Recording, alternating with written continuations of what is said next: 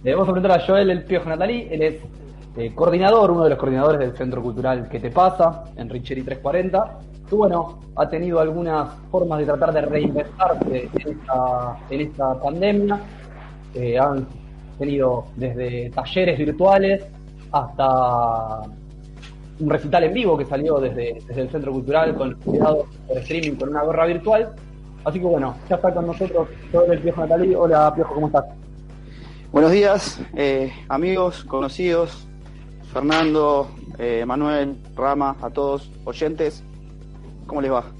¿Cómo va, Joel? ¿Cómo va? En principio te pido esto.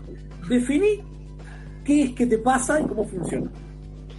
Bueno, eh, a priori yo te, podría decir que es un centro cultural. Eh, ahora vos me decís, bueno, eh, un centro cultural está relacionado únicamente a todo lo que tiene que, ver con el arte. No, es tiene todo lo que tiene que ver con el arte, sí, pero además funciona como sede social. Es un club, tiene socios, tiene muchos espacios, tiene diversas actividades en donde cada socio puede participar o de los talleres o eh, participar del uso del espacio para, ya sea festejar un cumpleaños, presentación de un libro, una reunión, una reunión familiar, reuniones políticas, eh, una diversidad de cosas que eh, nos permite ensanchar y agrandar el concepto de la palabra cultura para nosotros. Eso es qué te pasa.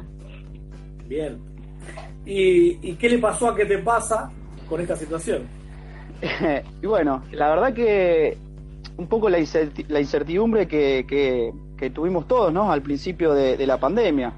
Eh, a priori fue respetar obviamente las medidas de, aislamiento eh, social y preventivo de, que había dictado el gobierno nacional porque, porque no sabíamos qué iba a pasar. Con el correr de los, de los meses ya, porque ya estamos entrando, creo que en el quinto mes, ya vamos para el sexto mes de, pandemia, eh, tuvimos que reinventarnos, como decía Rama al principio.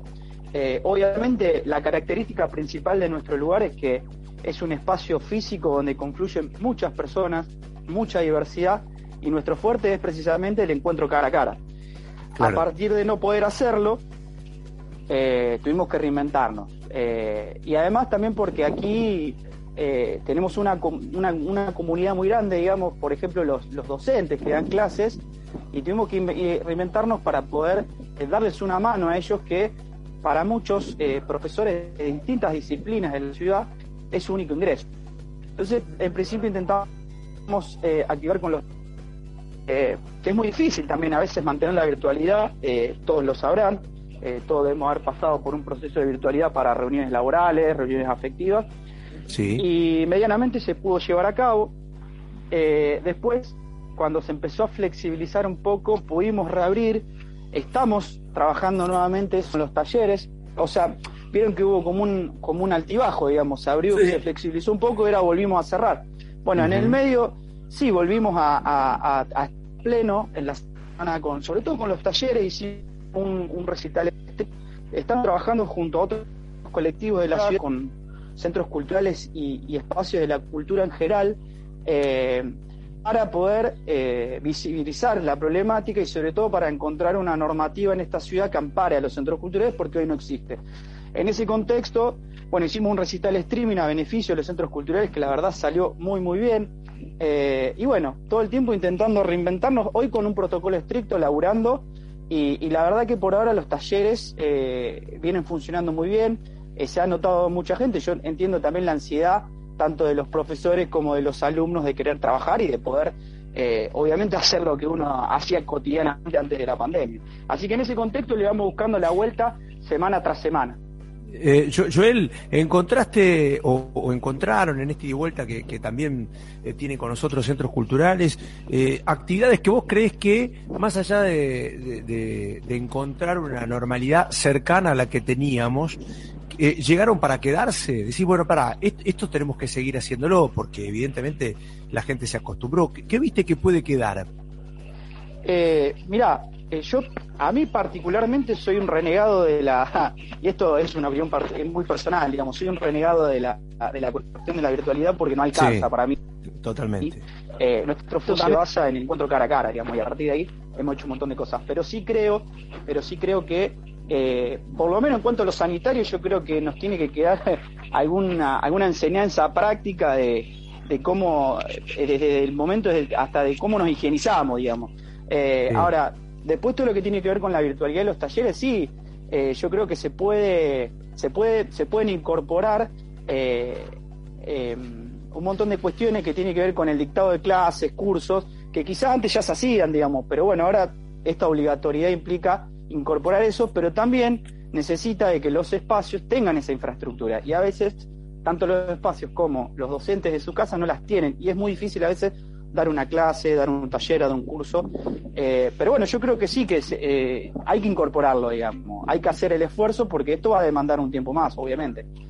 Piojo, yo te, quería preguntar un poco para, para que cuentes también en esto que, que hablabas, Fer, de la virtualidad es, eh, estuvo haciendo unos encuentros culturales sobre cultura nacional desde, las redes sociales de QTP, un poco cómo surgió esa idea y cómo se viene, cómo se viene realizando, estuvo Santoro, eh, bueno, bastantes personas muy conocidas de la, de la cultura nacional y armándolo desde ahí con entrevistas. ¿Cómo, cómo ves esa, forma para, para poder acercar? Claro, eh, en ese sentido intentamos poder sin duda que esto es un, antes y un después, ¿no? Para, nuestra sociedad, para, incluso para el mundo entero. Eh, uno tiene la esperanza que a partir de esto algunas cuestiones cambien, algunas injusticias cambien, eh, algunos modos cambien. A raíz de eso, eh, y, y, para poder, digamos, aplicar esta nueva virtualidad, largamos un ciclo de charlas que, se llama Cultura Nacional, una forma de ser feliz, en referencia a la frase de Charlie, eh, y que tiene que ver un poco con esto. Eh, repensar el rol de los trabajadores, sobre todo de los trabajadores de la cultura.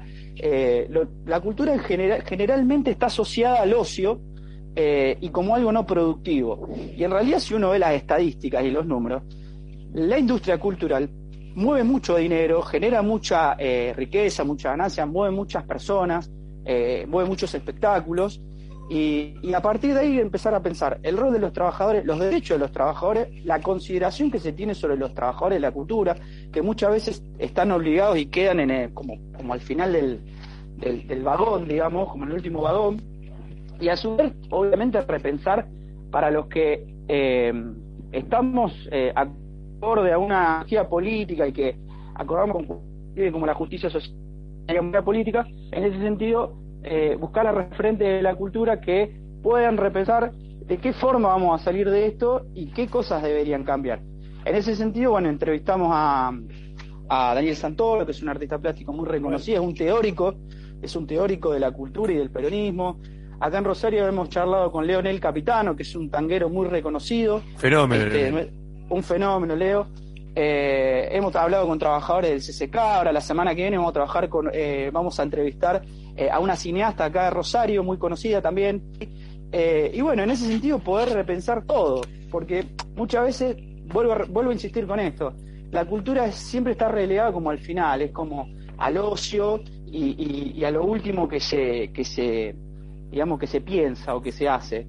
Y la verdad que en cierta forma nosotros pensamos a la cultura como, como nuestra identidad, así como alguien se identifica con un club de fútbol, con un partido político, con lo que come, con lo que hace. Bueno, nuestro, nuestro centro cultural un poco es una usina de poder pensar en la diversidad, eh, una unidad de concepción y de acción sobre eh, lo que es Rosario, por ejemplo.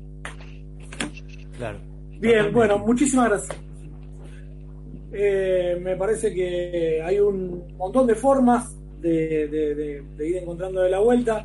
Vamos a recorrer durante el programa una, serie de opciones y de también de problemáticas de cada uno de los sectores para ver por dónde podemos colaborar cómo podemos hacer con, esta situación.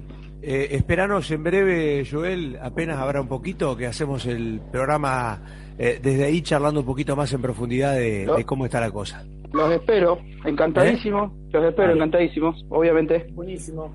Un abrazo grande, gracias. Abrazo grande, Fer, muchachos, gracias.